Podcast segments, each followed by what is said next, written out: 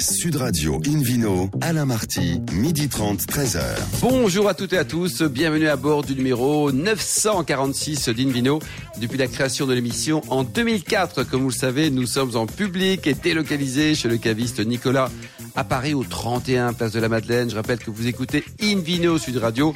À Cahors, par exemple, on va en parler sur 105.00 et qu'on peut se retrouver sur notre page Facebook Invino. Aujourd'hui, un menu qui prêche comme d'habitude la consommation modérée et responsable avec notamment Boris Fégel, le directeur technique du domaine des prélas et puis le vidéo quiz aussi pour gagner le livre Eunotourisme et spiritueux en France et dans le monde aux éditions Erol en jouant sur invinoradio.tv. À mes côtés, il est en pleine forme, Philippe Forbach, meilleur sommelier du monde. Bonjour Philippe. Bonjour Alain, bonjour à tous. Euh, L'actualité de la sommellerie, il y a des choses parce que vous êtes aussi président de la sommellerie française. Il y a, il y a, il y a beaucoup d'actualités. Il y a Hein. plein de choses. En ce moment, on est en train de faire les sélections pour le, le- la finale du meilleur sommelier de France, qui va avoir lieu dans le mois de novembre. Si, Bon, si là au moins on est sûr qu'un Français va gagner. On va- exactement. Et puis, euh, on prépare euh, le championnat d'Europe qui devait avoir lieu au mois de novembre, justement, mais qui aura lieu qu'au mois de mars à Chypre, donc euh, en, en 2021. Et D'accord. puis on a comme point de de culminant, j'allais dire, de ces prochaines années, en tout cas comme, le- comme, comme euh, cible ou comme ligne de mire, la préparation du concours du meilleur sommelier du monde, puisque nous avons hérité de ce privilège d'organiser ce concours. Peut-être euh, en 2022, c'est ce qui est prévu, peut-être en 2023, c'est ce qui risque d'arriver. Ouais, suivant. Bon. En tout cas, pour bien commencer cette émission, Invino sur Radio accueille Thierry Baudel, le propriétaire du domaine euh, Le Passélis, situé à Cahors. Bonjour Thierry. Bonjour. Alors racontez-nous Ouais. votre histoire de, de vin. Vous êtes la, la septième génération et les premières vignes ont été plantées, tenez-vous bien, au 19e siècle? Oui, oui, 1858, oui. D'accord, vous n'étiez pas là quand même à l'époque, hein, rassurez-nous là. Non, moi, j'ai travaillé avec mon grand-père à partir de 79. et D'accord. J'ai la chance d'avoir, à partir de cette année, mes enfants qui reprennent euh, le flambeau. Ah ben ça c'est absolument génial. Vous avez depuis le, le début souhaité avoir une, une, un vignoble, si je puis dire, à taille humaine. hein. Vous comptez combien une, une petite dizaine d'hectares, c'est ça? Oui, oui, on est resté sur les terres à vignes euh, de mon arrière-grand-père, de mon père, de mon grand-père. On, on est resté sur les terrasses. On n'est pas descendu au bord du Lot, pas encore. Ah pas Euh, encore, voilà. ça veut dire qu'il y a une ambition peut-être de, de grandir un peu? Non, la mission, c'est, on a des terrains euh, bord de l'Aude et bord de captage d'eau potable. On voudrait faire une expérimentation sur des cépages résistants, donc qui ne nécessitent pas de traitement et qui, si vous voulez, le, le responsable du captage serait intéressé pour voir le, le- ce genre de culture qui évite les traitements et la pollution du sol. Alors ça c'est intéressant. Philippe Forbach, donc euh, Thierry nous parle de cépages résistants. Alors pour tout un chacun amateur de vin, on ne sait pas forcément que ça existe. Il résiste à quoi d'ailleurs? Il, il résiste à, à la qui- tentation. Oui, c'est ça sû- sûrement, mais encore qu'il faut, il, il faut savoir y succomber quand même, ça, pour, Si. pour le coup. Mais il résiste surtout à- ben, aux maladies. Toutes les maladies cryptogamiques, donc toutes les maladies issues euh, de, de- des champignons et, notamment et de l'humidité, notamment l'oïdium ou le mildiou, mais également les autres, les autres maladies qui peuvent attaquer euh, le bois, euh, à la fois le, le bois, la feuille, voire le raisin. Mm. Donc, et il y a des cépages effectivement résistants. Ils sont pas nécessairement utilisables euh, à date euh, dans les appellations, mais par contre, il y a un vrai travail de recherche et développement dans ce sens. Donc ça veut dire Thierry que vos- votre idée, ça serait quoi de, pour travailler sur les cépages résistants? Et là, euh, moi, je me suis engouffré dans cette voie qu'a ouvert l'INRA et dès que le décret des cépages euh, autorisés a été publié en 2017, j'ai planté euh, dans la foulée et on a fait la première récolte l'année dernière. Donc, on a installé cette parcelle euh, en limite de zone habitable parce que le paysage est assez mité par les maisons chez nous. Et donc depuis, je n'ai, ça fait la sixième année, je n'ai traité qu'une fois pour euh, inclure un soufre. Voilà. Ah oui, c'est pas mal comme c'est. Alors euh, racontez-nous Philippe Forbach, quand on parle, quand on pense Cahors en tout cas, on pense à un cépage roi qu'on trouve également en Argentine. Et oui, le fameux Malbec, qu'on appelle également le, le Côte ou l'Auxerrois, mais c'est le, Malbec. Effectivement, aujourd'hui, la, surface la plus importante plantée, elle n'est pas à Cahors, euh, même si historiquement parlant, c'est une des appellations avec ce cépage, euh, qui viendrait du Bordelais, du côté de Saint-Émilion peut-être en particulier, mais qui fait les jours de Cahors depuis longtemps. Mais c'est- en Argentine, effectivement, qu'on en a le plus. Euh, mais Cahors a cette, cette personnalité, cette identité, ces terroirs, ces fameuses terrasses qui surplombent les méandres du Lot, qui donnent un caractère tout à fait singulier au, au rouge de cette appellation. Alors, Thierry, euh, le, le- le Malbec a été apprivoisé, si je puis dire, au fil des années. C'est-à-dire qu'entre le, le Malbec de, de Cahors, il y a une dizaine d'années ou une vingtaine d'années, et aujourd'hui, euh, il y a beaucoup, beaucoup de choses qui ont évolué. Hein. Oui, oui, les le protocole de vinification euh, en 40 ans a beau- beaucoup évolué. Les cuvaisons sont moins longues, euh, ça macère moins, les vins sont moins durs. On garde notre caractère, notre authenticité, mais les vins sont, on va dire, euh, un peu plus de buvabilité. Oui, donc ça, vous avez raisonné, on va dire, consommateur, ce qui est une très bonne chose. Hein. Le marketing n'est- n'est est vraiment pas un gros mot. En se disant, bon, si, si euh, certaines personnes trouvent qu'on a, qu'on a un goût bizarre, comment est-ce qu'on fait pour trouver un goût génial? C'est ça? C'est-à-dire qu'on a une région assez touristique et les, rep- les reproches que nous faisaient nos clients, c'était des, des vins durs qu'il fallait laisser dépouiller pendant euh, 3-4 ans. Les gens n'ont plus davantage. Ouais, les gens n'ont plus forcément de cave, ils veulent euh, déguster, boire dans la foulée. Donc c'est des vins toujours de, de semi-garde, donc une dizaine d'années.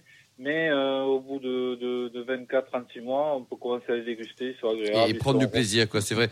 Euh, Thierry, racontez-nous aussi, vous avez aussi un, un rosé, il est, il est à- élaboré donc à Cahors. On pense souvent au Cahors rouge, mais il y a également du rosé. Euh, quel quel est le cépage? Alors, nous, on a pris l'option depuis euh, 20 ans de ne plus faire du rosé avec du Malbec. Parce que nos Malbecs sont sur des terrasses, ils sont un peu durs, c'est difficile de faire tout avec le même raisin. Donc on a planté sur euh, les premières terrasses des, des cabernets. Quoi. On fait ça avec des cabernets. Des Cabernets, quoi. Et alors pour le blanc, donc là, vous êtes euh, résolument des, des concurrents de nos amis bourguignons, 100% chardonnay? Alors on a un chardonnay depuis une vingtaine d'années, euh, donc toute la, tout le domaine est en bio. Et on fait un chardonnay depuis une vingtaine d'années, euh, 100% chardonnay sur des terrasses. C'est assez intéressant, c'est euh, assez floral, c'est un- une bonne longueur en bouche, c'est intéressant. Philippe Orbach? Oui, il faut, il faut rappeler que l'appellation Cahors, c'est rouge. hein. Et que, que Oui. on, on peut faire effectivement du rouge, du rosé ou du blanc, Mais pas en on- Cahors. On n'est pas en appellation Cahors. Euh, et pour le blanc notamment, il y a eu pas mal d'expérimentations que j'ai suivies d'ailleurs avec les gens de l'INAO. Euh, il y a eu des chardonnays qui ont donné plutôt de bons résultats. Il y a eu aussi des essais sur des vionniers. euh, qui, qui, mais voilà, on n'a pas opté pour ça, pour éventuellement avoir droit. Et justement, est-ce que vous savez où on est a pri- a priori la, la démarche? Pour avoir droit peut-être un jour à l'appellation Cahors blanc Voilà, la Le dossier en est où au point mort, on va dire. Ça avance. Chouette. Là, tout le monde est occupé par les vendanges, on ne Oui. s'occupe pas de l'administratif, c'est ça? Non, non, mais c'est, ça n'avance pas beaucoup. On avait monté un dossier, euh, il fallait que l'on justifie dans ce dossier que la- l'appellation avait produit des blancs, enfin, la région. Et donc on avait retrouvé euh, dans les archives des, des- de la production de blancs assez intéressante euh, euh, avant le phylloxéra. Et mais ça, ça suffit pas quoi. Euh, Sur le cépage encore, on- Il y a encore un peu de boulot, quoi, Thierry. En tout cas, en tout cas bravo pour, euh, pour ce, vos vins, votre qualité. Vous avez un site internet pour prendre enseignement si euh, quelqu'un veut en savoir plus sur vos vins? Très bien, merci beaucoup Thierry. Philippe Orbach, si on parlait un peu de, Chambord, par exemple. C'est vrai que quand on évoque Chambord, on pense au château, on pense à François Ier, on pense au XVIe siècle qui a vu naître effectivement euh, cette effervescence dans ce secteur-là de la Loire. Mais Chambord, c'est aussi, et on le sait moins, un, eh bien, un terroir viticole. On n'est pas loin de l'appellation Cheverny, on est en plein cœur de ce Val de Loire euh, qui bénéficie de conditions euh, relativement clémentes en matière de viticulture. Et les gens de, Chambord, après avoir fait des recherches euh, dans les archives du, château, de la région en tout cas, et les archives royales quasiment, sont aperçus qu'effectivement, euh, François Ier notamment avait fait euh, rapatrier, avait acheté à Bonn, en Bourgogne, 88 000 pieds d'un cépage Ah, qui ne portait pas de nom et qui était un croisement du gouet blanc et du pinot noir. Et c'était un cépage blanc. Et ce cépage, il a été planté d'abord à Romorantin. Vous savez que Romorantin a failli, failli être le, et le centre de la France, en, géographiquement parlant, ça, on peut, on peut, ça, n'a pas bougé. Mais ça a failli être capitale de la France. Il y a un grand château royal qui avait été installé puisque Louise de Savoie, la mère de François Ier, était installée à Romorantin et qu'il y vivait, lui, tout en faisant construire Chambord. Et donc, euh, et du coup, il a appelé ce cépage le Romorantin. Ben voilà, le roman. Voilà, et donc ce cépage existe toujours. Il existe notamment de l'appellation euh, on le trouve un peu dans, la, dans, dans cette région, en Touraine. Euh, et puis euh, les, les, les, les, les administrateurs du château, et notamment Annie Bigot, qui a beaucoup travaillé sur le, sur le sujet. Que l'on salue. Exactement. Et Henri Marionnet, grand vigneron devant l'éternel à Soins en Sologne, euh, ont, ont, ont- mis en œuvre ce, ce, ce projet qui est aujourd'hui concret puisqu'on fait depuis le millésime 2018 euh, du vin vin vendu sous l'appellation euh, alors Cheverny. Cheverny, pour, oui. Pour, pour le rouge, euh, élaboré à partir de Pinot Noir et de Gamay. et puis deux IGP, une IGP en Sauvignon donc qui est plus, plus classique, et une IGP effectivement en romorantin. Et j'ai goûté récemment le romorantin. Alors ça donne quoi, Philippe 2018 est, malheureusement épuisé, mais on trouve encore du 2019. On peut l'acheter au château. Il y a d'ailleurs une maison des vins dans l'environnement dans, dans, l'environnement du château directement aujourd'hui, donc c'est vraiment bien organisé le no-tourisme là s'ouvre ah ben avec Chambord oui, comme, juste sublime, comme panorama, c'est juste incroyable. Il y a une fondation d'ailleurs hein, qu'on peut soutenir. Exactement. Et donc le, le, le, ce, ce, vin est juste assez assez extraordinaire. C'est une plantation jeune. Mais ce qui est assez original, c'est qu'Henri Merionnet a découvert il y a un certain nombre d'années une parcelle de vignes préphyloxériques, donc de très très vieilles vignes, qui sont euh, du côté de Soins-en-Solonne, justement, de Romorantin. Et ça a été euh, analysé par les empélographes d'aujourd'hui comme étant, effectivement, et daté comme étant la plus ancienne vigne encore disponible pratiquement dans le monde. Puisque oui, ça peut être dans le monde, oui. Ça quasi en France sûre et peut-être dans le monde, en tout cas pour, pour donner du vin, euh, puisque c'est des vignes qui datent de 200 ans. Et, et, donc on a fait des bouturages, donc on a coupé des morceaux de ces vignes-là qu'on a refait, euh, dont on a fait refaire des racines, hein, et, et on se fait avec ce système de bouturage, on a replanté, donc on a planté pardon la vigne à Chambord avec ses greffons préphyloxériques. Extraordinaire. Quoi. Et, donc, et le, vin est comment? Une Vino Veritas C'est un vin blanc, hein, le romantin, c'est donc un cépage blanc. Ça donne un vin blanc euh, assez dense, plutôt plutôt généreux, assez pulpeux, plus plus massif que frais. C'est plus dense que aérien, contrairement au Sauvignon qui va donner des choses plus plus plus explosives. Donc plus, un vin de, de, dîner que d'apéro? C'est plus un vin de repas exactement que, que d'apéritif. C'est merveilleux avec tout ce qui est poisson blanc. Alors c'est vrai que des poissons blancs au beurre blanc, cendre par exemple. Ça y est, on a faim. Magnifique. Des volailles et aussi si dans ce coin-là, là, dans la Loire, il y a des volailles extraordinaires. Des, des, des fromages de chair, bien entendu. On a deux pas de sel sur chair où il y a euh, là aussi de très jolis de domaines. Je pense au domaine des souterrains que j'ai eu l'occasion de, de, goûter récemment, qui était merveilleux, mais surtout des fromages de chèvre extraordinaires. Le fameux Valencé, dont la pyramide a été écrasée par Louis XIV pour pouvoir euh, faire en sorte de rabaisser un peu le caquet de, du, du, du, du, noble de l'époque. Donc il y a vraiment, vraiment des choses intéressantes. Donc pensez à Chambord, bien entendu, vous pouvez pas l'oublier, mais pensez aussi au vin de Chambord, c'est vraiment la peine. Merci beaucoup Philippe Orbach. On se retrouve dans un instant au bar à vin du caviste Nicolas à Paris, place de la Madeleine, pour cette émission délocalisée. Nous aurons le Vino pour gagner le livre Eunotourisme et spiritueux aux éditions Hérold. Sud Radio Invino, Alain Marty, midi 30, 13h. Retour chez le caviste Nicolas Paris, place de la Madeleine pour cette émission en public et délocalisée. D'ailleurs, vous qui nous écoutez passionnément, on le souhaite en tout cas chaque week-end, n'hésitez pas à nous contacter sur notre page Facebook pour nous livrer le nom de vos vignerons favoris. En parlant de favoris, évidemment, on pense à Philippe Orbrac. Philippe Orbrac, on pense au Vino Quiz. Le favori de Louis, je sais plus le combien. voilà, je vous rappelle le principe de notre fameux Vino Quiz. Chaque semaine, nous vous posons une question sur le vin et le vainqueur gagne un beau cadeau. Le livre Eunotourisme et spiritueux en France et dans le monde aux éditions Erol. Alors concentrez-vous. La semaine dernière, la question était euh, quel est euh, le second métier de Nicolas Hérissou, propriétaire du château Moulin Hérissou Ah oui, la question était très sympa. on a eu beaucoup de mails, de commentaires d'ailleurs. pêcheur, il fallait répondre réponse B. Fauconnier. Donc il n'est pas dresseur de lion. Exactement. Incroyable. Hein, il a l'aigle qui va effectivement chasser un peu pour lui.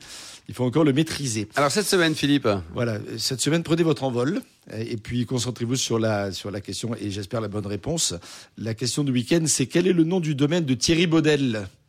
Réponse A, le domaine Le Pasélis. Réponse B, le domaine Le Passe-Partout. Ou le réponse B, le domaine, réponse C, pardon, le domaine Le Passé, c'est passé. D'accord, très bien. Le Pasélis, le Passe-Partout ou le Passé, c'est passé. Voilà, pour répondre et gagner, on vous le souhaite, le livre Tourisme et spiritueux en France et dans le monde aux éditions Erol. Rendez-vous toute la semaine sur le site invinoradio.tv rubrique Vino Quiz. Le gagnant sera tiré au sort par des bonnes réponses. Merci Philippe Aubrac. Invino sur Radio retrouve Boris Fégel, directeur technique du domaine des Prélasses, situé dans le Languedoc. Bonjour Boris. Oui, bonjour. Alors racontez-nous un peu cette, cette histoire. Euh, c'est l'histoire au départ pour ce domaine de, de, deux copains passionnés par le vin qui achètent euh, quelques vignes, c'est ça? Absolument.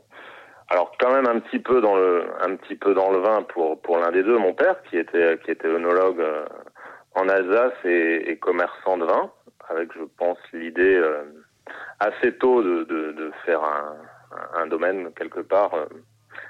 Euh, voilà, et ça s'est fait en 99. En 99. Vous êtes basé où également dans, dans le sud précisément? On est basé à, à Autignac. D'accord. C'est 20 km au, au, nord de Béziers, sur les, les contreforts des Cévennes. Ah, c'est une belle des, région, quoi. Un des villages de l'appellation Faugère. Philippe Forbrac, un commentaire sur l'appellation Faugère que, je le sais, vous appréciez particulièrement. Oui, c'est une magnifique appellation qui, avec Saint-Chinian voisine, a été d'ailleurs une des plus euh, anciennes comme euh, étant reconnue comme appellation contrôlée, puisque de mémoire c'était en 1982. Et, et c'était assez logique parce que ce sont des vignobles historiques. Et quand on a créé effectivement les AOC, euh, euh, n'y était pas dans, les, dans, les, premières années, mais ce sont les premières effectivement du secteur du Languedoc à avoir bénéficié de cette appellation. Euh, c'est un terroir qui est très connu pour ses schistes notamment. Il n'y a pas que des schistes sur l'appellation, mais c'est vrai que les schistes sont là. Et, il y a des vins juste extraordinaires élaborés à partir de Grenache, Syrah et des Carignans qui me font souvent rêver. Mmh, Boris, mais hein. pas que, parce qu'il y a aussi d'autres cépages utilisés. Boris, au, total, euh, vous avez quoi 36 hectares, dont 30 sont en, en production, avec des, des, vieilles vignes. Alors, qu'est-ce que ça veut dire D'abord, quel est le bénéfice d'une vieille vigne sur le vin? Est-ce que quand c'est vieux, c'est meilleur? C'est la question que se pose beaucoup de monde. Alors, d'une manière générale, je pense qu'on peut dire que oui. Après, il y a plusieurs intérêts. Euh pour moi, un des, grands intérêts, c'est le fait que ça soit des sélections massales. Qu'est-ce que c'est, Philippe Aubrac, une sélection massale? C'est quoi? Des, ça se passe en Afrique, les Maasai, tout ça? Non, c'est pas ça? Peut-être. Peut-être. Oui. Ils font comme ça. En tout cas, je suis sûr qu'en Afrique, quand ils redéveloppent des, des, plantiers, ils font plutôt cette technique-là. C'est-à-dire que soit on fait, pendant longtemps, ça a été la façon de développer euh, la vigne. Hein. On prend une vigne, on fait une deuxième vigne avec cette propre vigne. Soit on fait des clones, c'est-à-dire qu'on analyse effectivement euh, l'ADN quasiment de la vigne pour la reproduire à, à l'identique. Et là, il y a une diversité de qui sont juste tous les mêmes, alors que dans la sélection massale, eh bien, il y a une diversité qui fait une vraie richesse. Racontez-nous, Boris, alors les vieilles vignes, revenons sur le sujet. Bah, les sélections massales, ouais, donc c'est vraiment une, je pense, ce qui a créé la diversité des cépages, c'est un petit peu perdu aujourd'hui, donc c'est vraiment un patrimoine à, conserver, à faire vivre. Euh, il y a également les modes de, de plantation qui étaient, qui ont fait plus vraiment de la même manière parce que ça représentait beaucoup de travail. C'était greffé en place. Euh, le trou pour planter le, la vigne était fait à la baramine parce qu'on on défonçait pas le sol au, au bulldozer comme on le fait aujourd'hui. Donc c'était oui. des opérations beaucoup plus douces et beaucoup plus manuelles. Et on se rend compte aujourd'hui que les vieilles vignes en bon état euh, donnent des, résultats formidables. Quoi. Ouais, une régularité de production, puis elles sont en bonne santé. A, oui, finalement, oui. les vignes qui ont été plantées dans les années 70, 80, voire 90 sont globalement en, en moins bonne santé que. que en moins bonne santé. Philippe... Après, elles produisent peu, mais c'est voilà, c'est une qualité généralement assez très intéressante. Philippe Forbach, cette notion de, de, vieille vigne dont parle très bien Boris, euh, il y a un, un, champ législatif, tout un chacun peut le marquer, euh, on peut mettre vieille vigne avec des vignes qui ont 5 ans. Euh, Est-ce que c'est normé? C'est ma question en fait. Non, il n'y a, a, pas de règle précise. Il n'y a même pas de règle du tout. Donc c'est vraiment bon vouloir de, de, de, de, chacun et la bonne intelligence, j'allais dire, de, des vignerons ou des metteurs en marché. voilà, on considère que une vigne, euh, d'abord, il faut au minimum trois ans pour faire du, vin d'appellation, euh, qu'au bout d'une dizaine d'années, commence à avoir un certain intérêt, et qu'en général, c'est entre, entre 10 et 25 ou 30 mmh. ans que c'est intéressant.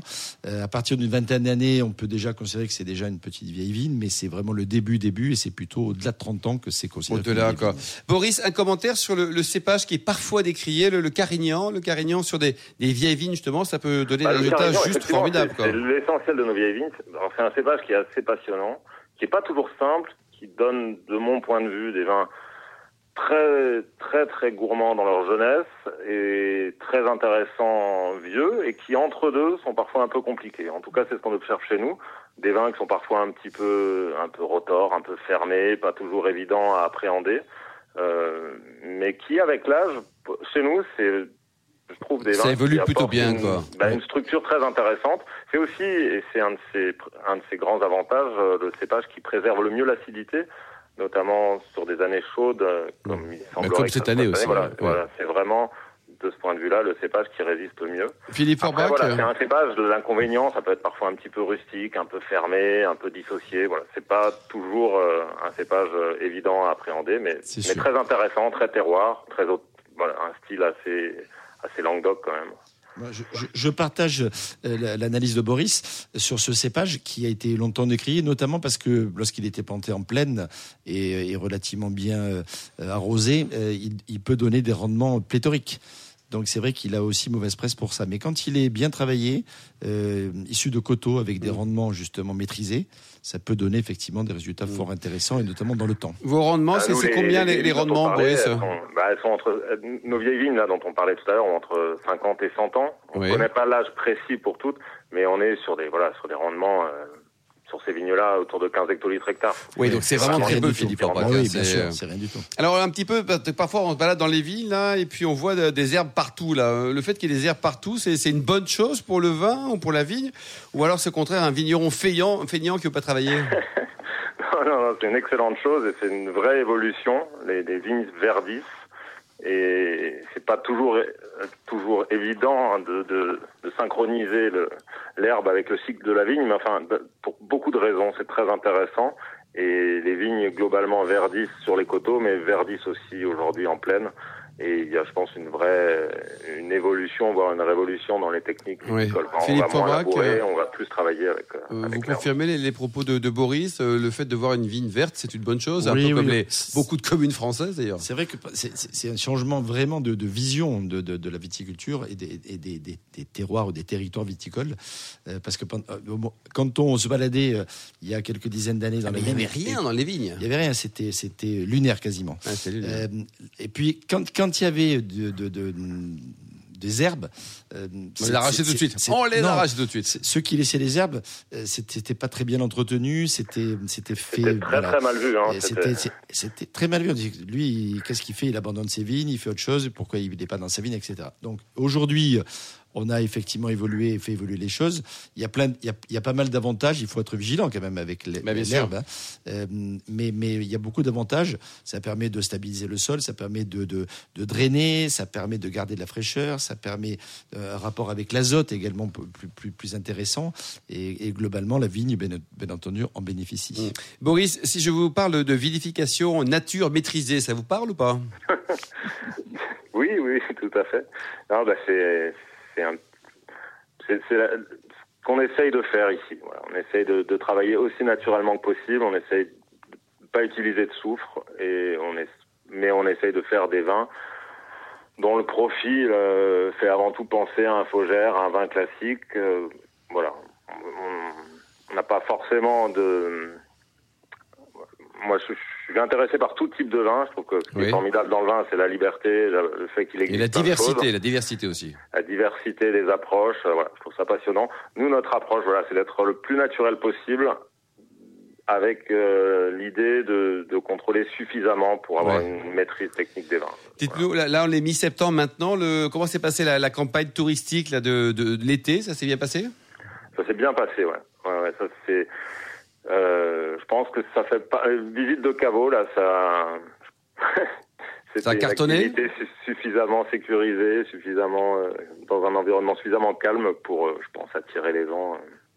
il y avait une clientèle, je pense, essentiellement française. Vous trouvez que les Français ont redécouvert la France cet été? Ouais, mais peut-être pas suffisamment. L'arrière-pays du Languedoc est très beau. Quand même, est très beau et comparativement au littoral qui est qui est extrêmement densément peuplé, l'arrière-pays est quand même euh, très faiblement quoi. Mais les Français peut-être euh, pas autant que, que d'autres pays européens qui, qui sont peut-être plus ouverts à proportionnellement à ce qu'on trouve sur le. Mais cette année, vous avez quand même surtout de, Français, peut-être un peu d'Espagnols, un peu de, de mais il n'y avait pas d'Américains, il y avait. Non, pas, mais des Européens quand même, des Belges, des. des C'est une bonne clientèle, ça, des Belges. Hein. On les aime, les ah, Belges, quand on vend du vin. Hein. Ouais, ouais c'est étonnant. Et donc vous vendez beaucoup de bouteilles au caveau C'est-à-dire sur, sur 100 visiteurs qui viennent ou ça, ça fait combien de bouteilles vendues en moyenne? Ouais, on vend pas mal. C'est parfois. J'ai pas entendu votre réponse là. Sur 100 personnes qui viennent, il y a combien de bouteilles qui partent? Ah, mais je réfléchissais en même temps. Ah. Je sais pas. Je pense que les gens prennent un, ou deux cartons en moyenne. Ah bah c'est bien. Donc c'est intéressant. Et une dégustation ah gratuite. Hein, on va quand même le préciser. On, déguste des vins chez vous gratuitement. On fait pas comme les, les villes américaines qui font payer 5 ou 10 dollars la, la visite? Non, non, non. Viennent, visitent, prennent leur temps, goûtent et puis. Euh, Et ça s'est bien passé, qu'ils aiment bien en général. Et, eh ben, et, tout le monde est content. Merci beaucoup en tout cas, euh, Boris Fégel. Vous avez un, un, site internet à nous communiquer pour toute personne qui voudrait prendre renseignement sur votre très joli vignoble? Merci, merci également à Thierry bah, Baudel, Philippe Orbach et aux millions d'amateurs de, vin qui vont venir euh, chez vous là demain matin, Boris. Euh, un clin d'œil à Angéline qui a préparé l'émission ainsi qu'à Sébastien pour la partie technique. Fin de ce numéro d'Invino Sud Radio. Pour en savoir plus, rendez-vous sur sudradio.fr, invinoradio.tv ou notre page Facebook Invino. On se retrouve demain à 12h30 pour une nouvelle émission. Nous serons toujours délocalisés chez Nicolas, le caviste fondé en 1822. On parlera de Bandol et les Côtes d'Auvergne, deux belles appellation. D'ici là, excellent déjeuner, restez fidèles à Sud Radio, encouragez tous les vignerons français et surtout respectez la plus grande démodération.